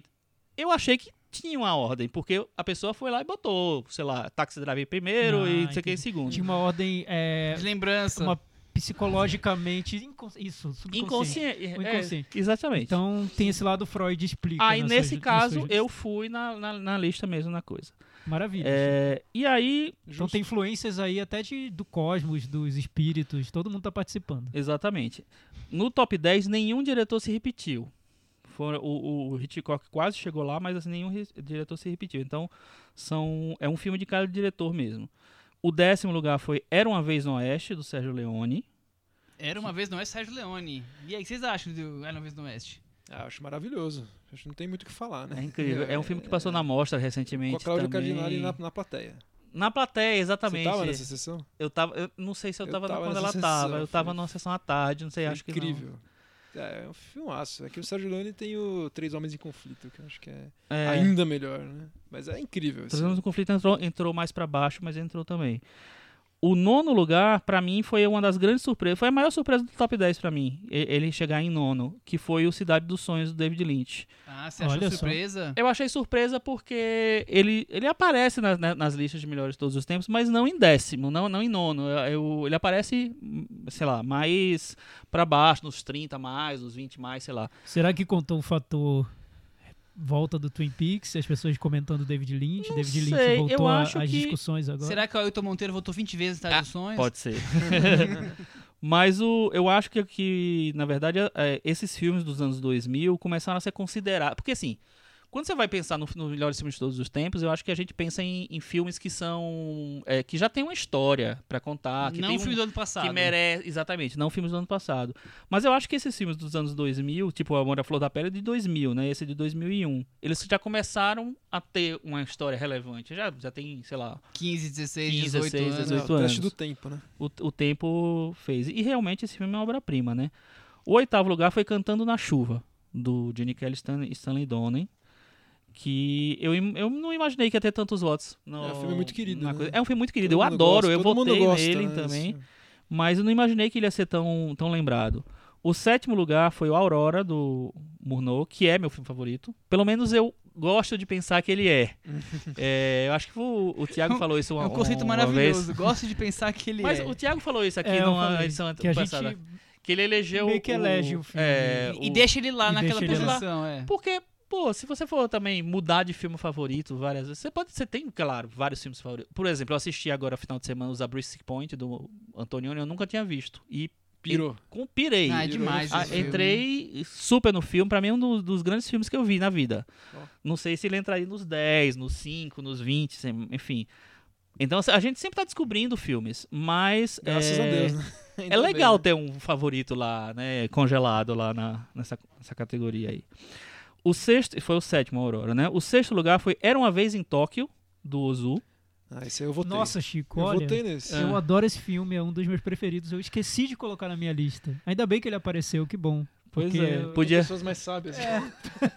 Pô, As pessoas lembraram, porque eu adoro esse filme. Acho Tá vendo? Eu vi no cinema, numa mostra que teve aham, eu vi do do cinema Ozu. também. Acho incrível, uma obra-prima. Então, eu vou dizer a você que se você tivesse votado nesse filme, ele teria 56 votos e não 55, e ele ganharia o quinto lugar Olha só. do Crepúsculo dos pecado. Deuses do Billy Wilder. É, e o Crepúsculo dos Deuses não está na minha lista. Tá vendo, ó? Ele podia ter entrado aí. Mas algum, ia cair, né? Você vai, É. vai saber qual, você- qual, sei lá. Então o quinto foi o Crepúsculo dos Deuses, do Billy Wilder. O quarto foi o favorito do Ailton, que não é Cidade dos Sonhos, foi o segundo Cidade dos Sonhos do Ailton, né? Que é 2001, Odisseia no Espaço. Que o Thiago também votou com certeza. É. Não. Ô, Thiago, Do- quem é você? Do Kubrick eu votei no Doutor Fantástico. Você também usou esse critério de usar Foi um diretor. um, diretor, um, filme diretor? só. É. Eu também fiz isso. Eu. Eu não fiz isso. Eu geralmente. E eu revi 2001 há meses no cinema. Eu adoro o Que é filme. uma mega experiência, muito né? bom, obra-prima, mas eu prefiro o Doutor Fantástico. Muito bem. É, o terceiro colocado foi Cidadão Kane, de Orson Welles, Olha ele aí. Que recebeu 65 Campeão votos. das vistas está aí. Lembrado É. na, na lista do Chico Mas também. É, é um filme incrível É mesmo, o primeiro de. da- das- é engraçado, né? Eu, falei, ah, eu citei essa, essa história. numa- acho que na outra vez que a gente falou da lista aqui, que é aquela coisa, né? Pô, é meio automático votar no Cidadão Kane pra, nu- numa lista como essa, assim. Acho que até tem um pouco disso. Mas ao mesmo tempo, tem aquela, aquela declaração que eu li de, uma- de um amigo meu que foi uma pessoa que, que votou na, na lista, que ele falou o seguinte, assim, pô, eu queria trocar, eu queria, se eu pudesse, eu queria até trocar pra botar um filme do Orson Welles. Eu falei, Cidadão Kane. Ele falou, é. Aí eu, pô, vai votar no, na- no mais óbvio. Aí ele falou assim, não, é que eu me senti traindo um grande amor. e aí, é realmente é um filme que você descobre, ele já é um, tipo, ó, o grande filme e tal, mas ele é um grande filme, né? É, então ele tem é isso. Muito moderno, né? Aí, Nossa, seguinte, gente, prim- primeiro e segundo lugar. O que é que vocês acham? Ah, eu vou chutar. eu- O, segu o segundo teve 71 votos e o primeiro teve Eu 74. vou chutar que tem aí um corpo que cai e poder do chefão. São Esse é esses dois. Cara, São esses dois. Acertei! É. Exatamente. E aí, vocês- chutam qual é ah, o eu acho segundo que qual é o o primeiro? corpo que cai em primeiro, né? Será? E aí, É Thiago? o favorito do Thiago, ele vai chorar se for o primeiro. Tomara, tô aqui fazendo O figa. Thiago já está ajoelhado, pagando a promessa aqui. eh, Ó, pela durante varanda. toda a votação, o Poderoso Chefão ficou em primeiro, mas no final o Corpo e Cai entrou em primeiro lugar, foi o filme mais, Olha mais só. Olha votado. só, é penta. 74 pontos. Não, muito 74 bom. votos contra, contra o 71 do Poderoso Chefão. Mas é curioso estar junto com o Poderoso outras Chefão. listas, né? Por que você acha? Ah, não sei, eu, eu, eu reparo que o Poderoso Chefão tem um. é, Enfim, tem muitos fãs na, na internet, entre os Uhum. cinéfilos. O que me surpreende é isso durar tanto tempo e continuar, o filme continuar tão relevante hoje. O Poderoso Chefão, você e eu fala? digo, eu tô falando mas algo pessoal, que pra mim não ficou tão relevante quanto era há 5, Hum. 10 anos. Não sei. Talvez por eu ter visto os filmes do, do Coppola e ter preferido os de outros diretores até da mesma época.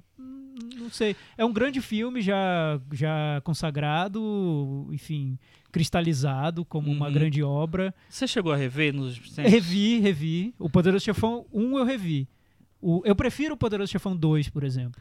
Então, eu, eu sempre preferi o 2 no começo da minha cinefilia. E aí eu revi os filmes recentemente, eu revi até o primeiro com, com o Michel. Foi, foi o primeiro, Foi, né? foi no A cinema. gente reviu no- no- quando ele foi lançado no Cinemark, revi o segundo também quando foi no cinema, eh, ser lançado no Cinemark, e revi o terceiro na amostra do Coppola que teve no Cinesesc. É, e eu, para mim, o primeiro cresceu imensamente, assim. Ele sempre foi um filme que eu gostei muito sim, tal. Sim, eu, eu, eu E eu acho muito, que sim. esse é um dos poucos filmes que tem muitas cenas marcantes. É, muitas cenas Não, inesquecíveis. é tudo marcante. É tudo, é assim- o elenco é impossível Não, e, e tem, tem- em juro, outro, tem, né? um- tem umas sete, oito cenas geniais no filme. É. A, a da cabeça do A cavalo, cabeça do cavalo, né? a morte é- do Sony, tem, sabe, tem a, a, a, A cena lá é quando, quando o Alpatino mata os caras no. A ele- ele montagem argu- final, né? Puta, é a genial música o filme. é A cena que ele pega a arma E lá aí, no banheiro, esse que é o filme, grande, que que é ele a grande tava virada lá um dele. pouco mais pra baixo nas minhas listas, ele realmente ele entrou no meu top 20 eu acho que ele vai ficar pra Acho sempre, que é porque... daqueles filmes que tem vários acertos também. É tudo, tá tudo muito certo naquele É. filme, né? É o tipo Você do filme que eu, eu assisto, assim, ele, tipo, hipnotizado, assim, sabe? dele é Tipo, como se tivesse- Então, então, Como é, se estivesse meio flutuando, assim, eu ficando, eu babando naquele então filme, eu acho ele, incrível. ele tá nas listas de vocês três. Tá, tá. Não, eu não votei. Não. Não. É, eu, na minha também não. Também não coloquei, apesar É, de... Agora, é curioso porque... Eu, eu o- prefiro a estrutura do segundo. Eu acho um filme mais corajoso, Então, eu- diferente. É a mesma eu coisa que eu acho achei mais também. moderno eu que achei, o primeiro. eu- eu- quando eu vi, e, e olha que eu, que eu vi, foi um dos primeiros filmes que eu vi, assim, interessado por cinema. Então eu vi o um, eu vi o dois, eu achei o dois mais genial por causa disso. Mas eu acho que o 2 tem muito, hum, é, é muito menos momentos mais marcantes do que o, do Ah, que tá. o um tem. Eu acho que os dois têm. É que o, o, pra mim, o que, o que pega no primeiro é a transformação do Michael. É, que é o ponto do filme. É, né? que é o- Ah, pra mim é tudo, É Michel. grande cerne, assim, Eu mas é a acho- coisa que, que mais eu fico fascinado, assim, pelo É, filme. mas uma coisa que eu acho assim. É, é Ele um me filme- vende tanto aquele personagem Ah. é, que não quer, que não quer, que não quer. Não, é genial isso, é Mexeu com os meus, mexeu comigo, eu É. vou entrar nisso, sabe? Eu, eu fico muito Mas eu acho que a impressionado. injustiça desses aí é o terceiro, que todo mundo coloca Eu acho um terceiro baita como se fosse filme, muito É pior. um E não belíssimo Eu acho um baita filme terceiro também. Ele tem um grande erro, É a que, é a, Sofia que é a, a Sofia Coppola, mas coitada, ela entrou pra tapar buraco, porque É, o Winona Ryder, foi safada, foi fazer o, o, o Drácula de Bram É, e Stoker. o Coppola, sei lá, escolheu a filha dele. Escolheu a filha dele, enfim, foi eu uma... não acho que, que a Sofia estrague o filme. Tudo bem, ela não é uma, uma- Olha, ela, ela é tá ela é péssima ruim. atriz, mas assim, ela não estraga o filme. Não, o filme é inferior filme- ao dos dois, com A certeza. gente tá falando Mas do filme é um um baita filme. castings da história e tem um, é uma cigano Igor lá no, no Ah, Tadinha, não fala assim Não, da mas é coitada. Realmente. Mas enfim. E o Vertigo? Ah, fantástico, né? Vocês acham que ele... Vamos Que... deixar o Thiago falar do Vertigo. É, Não, Thiago, não- fala do Vertigo. Não, imagina. Eu nem favorito tava do preparado. Thiago. Imagina, não vou falar Por sobre que, que você o gosta tanto? Você não achava que podia ganhar? Você não achava que podia ganhar? Ganhar, sim, é possível. Porque realmente vi- virou um filme muito cultuado, né? Aham. Até dentro da, da obra do, do Hitchcock. Eu acho que ele tá um. ele- a obra do Hitchcock é maravilhosa, várias obras-primas. Eu, se não tivesse usado esse critério de, de diretores, meu top 10 seria praticamente Hitchcock e Godard dividindo posições ali. Porque eu acho que os dois são maravilhosos, cada um de, de uma maneira. Janela Indiscreta, acho um filme incrível, uma obra-prima, sobre, enfim. Mas o Um Corpo que Cai, eu acho que ainda tá. no- ele conseguiu, sabe-se lá como, enfim, de um jeito místico, eu sei, além, além do que era possível, ficar ainda um patamar acima das outras obras dele. Porque Mas acho que ele tem essa dimensão do sonho É. e de, de trazer. é, acaba que é, é como se fossem várias caixas dentro de caixas. Então você abre uma dimensão do filme, encontra outra, e no final parece que tem tantas camadas ali que você se perde nele, né? Eu já vi Uhum. várias vezes e cada vez que eu vejo eu encontro alguma coisa ali. Não, é. não, e eu acho que você tem toda a razão, porque o, os outros filmes do Hitchcock talvez eles sejam mais práticos, eles, eles são mais cinema, artesanato de cinema. Muito calcado e o, só no- na realidade. E um né? corpo que cai é um filme que ele vai pra um outro plano, que você fala místico. E é meio místico mesmo. Meio místico, onírico, sei lá, enfim, Muito. lúdico, sei lá. Não, eu quando assisti a primeira vez, é, eu não reparei a duração, não lembro como foi que eu vi, se era VHS, É, 128 DVD. Eu não reparei a duração. Olha o Google. Aí o, o filme tem aquela virada, né? Eu achei que terminava ali.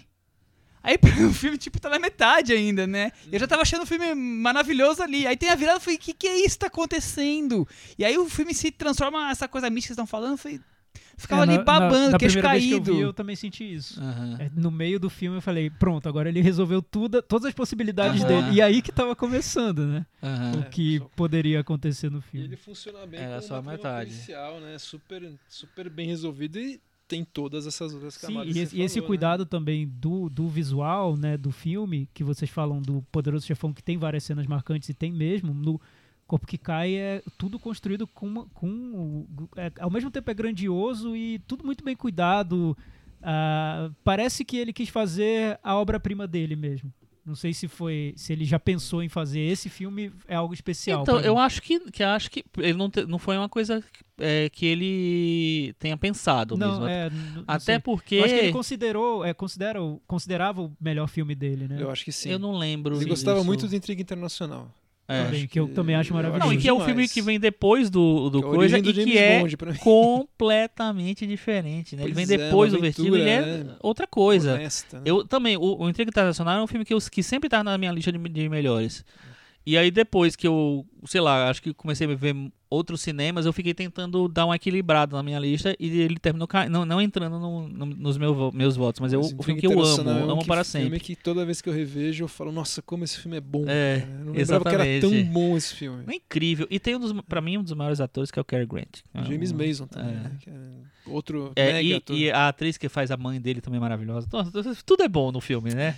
E pra quem ficou com esse gostinho de Hitchcock, pode ouvir nosso papo sobre a carreira do Hitchcock e os melhores filmes no número 35 do nosso episódio, que a gente fez um Hitchcock Edition ano passado, você lembra, Thiago? Fizemos Lembro, até lembro. top 5 do Hitchcock. Vai ouvir mais de Corpo que Cai, do todos os grandes Janela Discreta. Vai ouvir de tudo. Chico, então É essa foi a aí. lista, os 20 primeiros colocados. São o os restante 20. nós veremos no seu blog Filmes do Chico. Isso, vou publicar Só a os partir 300 de uma primeiros, tá, Thiago? hora. Só os 300, Só os 300 primeiros. É, o primeiro lugar, então, Corpo que Cai, o segundo, Poderoso Chefão. Segundo Poderoso Chefão. Tem e certeza? Cidadão Kane em terceiro. É uma, é uma lista de respeito, Tá. né? A lista vai é, tá é, é no- um, é um grande, é um grande consenso, eu acho, dá pra dizer isso, porque tem tanta gente participando, né? assim, Pessoas tão diferentes, tantas idades diferentes, E- e- gerações é, a- diferentes. a né? Quanto mais a gente minha participa, ideia- maior a chance de, É. de ter esse tipo de consenso. E a É, minha ideia, é. engraçada. Até me surpreendeu, sinceramente. Eu esperava encontrar, por exemplo, mais diretores franceses. Por exemplo, eu esperava encontrar um Godard no top 10, eu não encontrei. Tem vários citados. É, Por- mas não sei. Passou é perto. curioso, é curioso. O primeiro Godard é Eu o achei curioso. 26. É. É, o, o Desprezo. Tem algum filme que vocês votaram que vocês acham que só vocês votaram?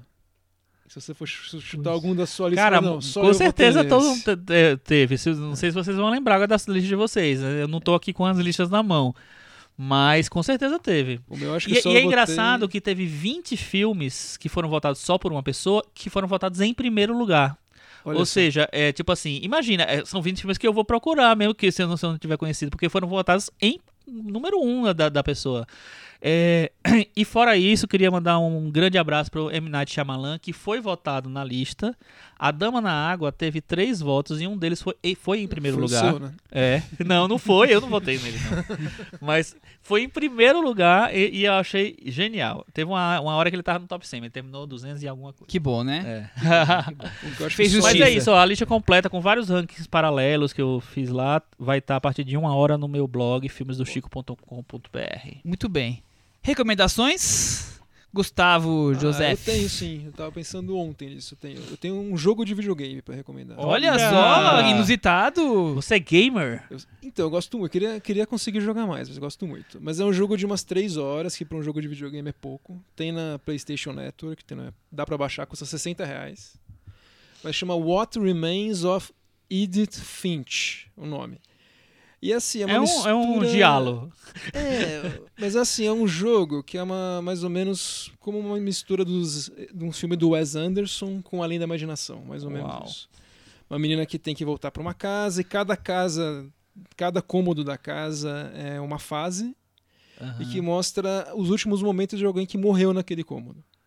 E daí o Nossa, objetivo interessante. dela é montar uma árvore genealógica da família dela e é muito, muito, mu- é um jogo bem lírico, não tem fase, não tem tiro, então pra quem pensa em um jogo que tem tiro, que tem vida, que não sei o que, não é isso. Ah. É um jogo mesmo de história, mas que é muito, muito, muito legal, recomendo muito. Pô, interessante, hein? Curioso. E aí, Thiago, e você?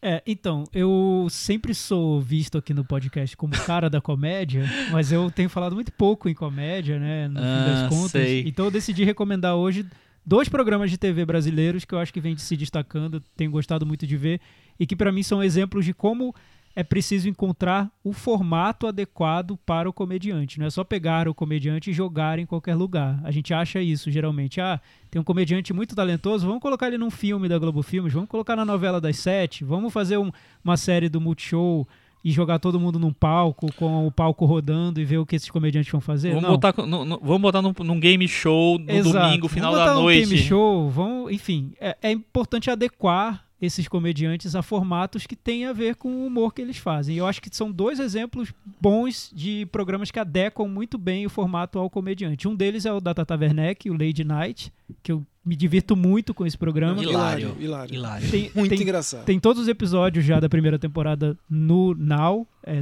tá lá pra quem assina o, o, Ah, Now, é? Multishow. Já Não tem sabia. todos os Eu acho episódios que lá. todo assinante tem, que tem net tem Sim. Multishow, então, Então tá, tá, lá, é, é só acessar. Terminou a primeira temporada agora.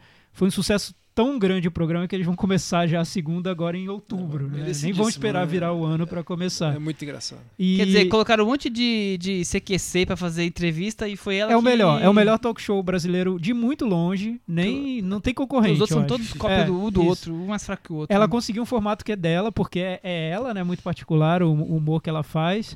É, ela consegue trazer essa história do que muito se busca so- sobre ah, a questão do feminismo, o lugar da mulher na TV. Ela faz isso com uma naturalidade que é, é- a gente nem discute o assunto. O assunto é o programa, tá no programa. Aham. Você nem precisa discuti-lo.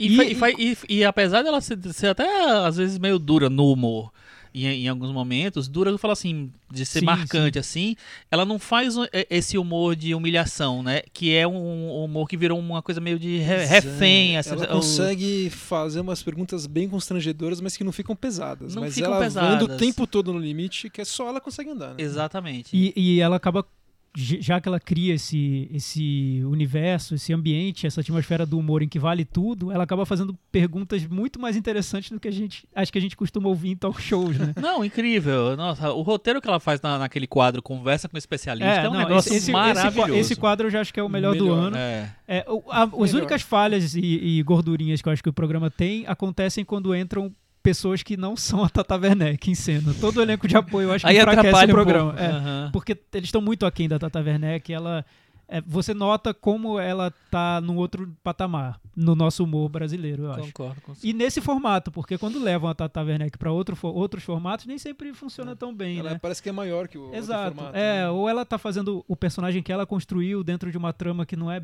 pra ser muito naquele tom, enfim. Mas, Mas ela tá até no que foi formato. bem, ela tá foi bem ideal. nas novelas, né? Eu não assisti nenhuma, mas É, eu... foi, eu não sei. Ela Assim, fazia é. sempre a Tata Werneck. É, eu imagino. Exatamente, é. E sempre seguindo um roteirinho, né? Ela é muito boa no improviso, então. Não sei. Ela agora tá no formato adequado. É. Espero que fique por 10 anos. Espero que vá pra Globo. Levem pra Globo Lady Night. É o... Todo mundo precisa ver. É muito Sem bom. programa. pasteurizar, né? Leva ela assim, Exato, né? levar à meia-noite, Assim, meia-noite na verdade. E o outro programa que aí eu acho que é um formato muito escorado no, no modelo internacional é o do Gregório do Vivier, que ele está fazendo na HBO, Greg News. Ele, nesse caso, ele também se adequou muito bem ao formato, que é um formato de crítica política. É o, é o, acho que é o único programa brasileiro que tem a crítica política nesse tom. É um tom muito incisivo, que a gente vê na internet, mas não vê na TV. A nossa TV a gente sabe que é toda muito filtrada para falar sobre esses assuntos, tem um- uma suposta imparcialidade, que, enfim, nunca as conversas nunca levam a lugar nenhum. E nesse caso é um programa de humor muito incisivo. É uma versão brasileira do programa do John Oliver, né? Que é bem legal É, o é programa de John legal Oliver. né? Só que eu acho impressionante como o Gregório do Vivier tá levando bem esse programa. E é o que ele. Parece que ele nasceu para fazer esse programa. Muito adequado ao que ele. Ao, ao tipo de humor dele e a, e a persona dele na internet A mesmo. postura, né? A O- postura, ao, ao é. tipo de coisa que Ele- interessa a ele, que ele, tá muito em comenta. casa e ele conseguiu um time de roteiristas excelente. É, os dois primeiros episódios estão no YouTube, então é facinho assistir e eu recomendo os dois. Muito É, bom. ele tem uma posição, uma posição bem clara, isso é muito bom pro programa. Sim, eu acho. sim, Isso que falta mesmo. Acho que é o único programa no Brasil de- sobre política que toma um partido e de uma forma Quem- incisiva. Quem, colocou ele lá É. foi genial. Ele às vezes Mas- até ataca a própria publicidade, a própria HBO, o próprio YouTube, de um Mas jeito é muito interessante que ele tem a posição política muito definida, muito, muito fechada, assim, mas, ao- mas ao mesmo tempo ele consegue dar uma universalidade a esse discurso, sim, vamos sim. dizer assim. Ele consegue fazer um- uma coisa que o cara que tem uma posição totalmente com- com- é, contrária a dele. Tem, tem chance do cara comprar Tem- aquela tem piada, uma aquela, coerência aquela- no que ele tem tá uma falando. coerência. Ele tem um fio da meada bem claro que ele É. segue, né? Inclusive tem um episódio que a Tatá entrevista ele. Então Sim, tem um- é legal, é que bom. é muito bom também. Ah, é? Do, Tem, mas do do Greg Lady News? Do Night. Lady Night. Do Lady Night, ah, tá. É, é um Mas são dois formatos totalmente diferentes e muito, muito bem-vindos, eu acho. Acho que o- com esses dois programas o humor brasileiro deu um salto esse Deu. ano que eu nem esperava ver, mas que Uhum. bom, que bom que tá acontecendo. E aí, Chico, você tem alguma recomendação? Tenho, tá acabando no Cine Sesc a mostra do, do Antonioni. Gente, eu vi, eu vi acho que cinco filmes no, nesse, no final de semana, assim. Tem várias cópias maravilhosas de- em DCP em Nossa, a 35. Brisky Point eu quero ver. Amanhã aparece. Não vai passar mais, eu acho. Ah, Jesus. Mas amanhã apare, apa- a- passa o Profissão Repórter à noite. no- na quarta passa Estaremos o lá, né, dona Cris? na noite. Nessa terça, né? Nessa, exatamente. Profissão amanhã Repórter. hoje. Amanhã caso, é né? A Profissão. Repórter é meu vigésimo colocado na sua lista. Ah, olha aí, ó. E- e foi um filme. Ele entrou no top 100. Ah, é? Acho que foi, Que se não me engano, 99. É, e o Deserto Rosso passou na quarta-feira, dois filmaços que eu vou rever. Repórter é de quarta com o carro com o Barcelos. né? É, é um outro, é o Passa passageiro. Passa na Globo Repórter. É, é um, um pouco diferente, diferente, o formato, é. Mas é isso, então acho que vale, vale a pena correr na tela do Cinesesc, os co- as cópias estão lindas. Quem tá em São Paulo aproveita e tá no CCBB ainda em No São CCBB Paulo, Rio e também, Brasília, né? é, é, em Brasília eu acho que até, até vai mais pra frente, eu não sei. É, não direito. sei a programação, fiquem de olho. É isso? E você, Michel, não tem nenhuma recomendação? Eu tenho recomendação pra semana que vem vocês ouvirem o Cinema na Varanda. Ah, nós isso, estamos. não nós tem recomendação? Não. É a recomendação que eu vou adian- tentar adiantar aqui. Semana que vem está prevista a estreia de Twin Peaks, nova temporada, isso. no domingo. E se a logística permitir, nós vamos trazê-lo pro podcast na, na segunda pra contar quem matou a terça-feira. David Lynch a gente vai, vai trazer? David Lynch. Vamos ver se a logística vai nos permitir isso acontecer. Mas a Vamos ideia ver, é essa. Vai ser uma, uma operação de risco. Então assistam. Quem não assistiu, corre, faz a maratona essa semana pra ficar. Aliás, teremos também o ligadinho. filme Corra, já que você falou Corre, Corra, temos Corra. Já tá garantido também. Já adiantamos a pauta essa semana. Ótimo, é bom que aí as pessoas já vão né, com fé. Se preparem. E a Cris também tem a recomendação dela, né? Não, tem a, a grande, a grande estreia de temporada desse final de semana, né?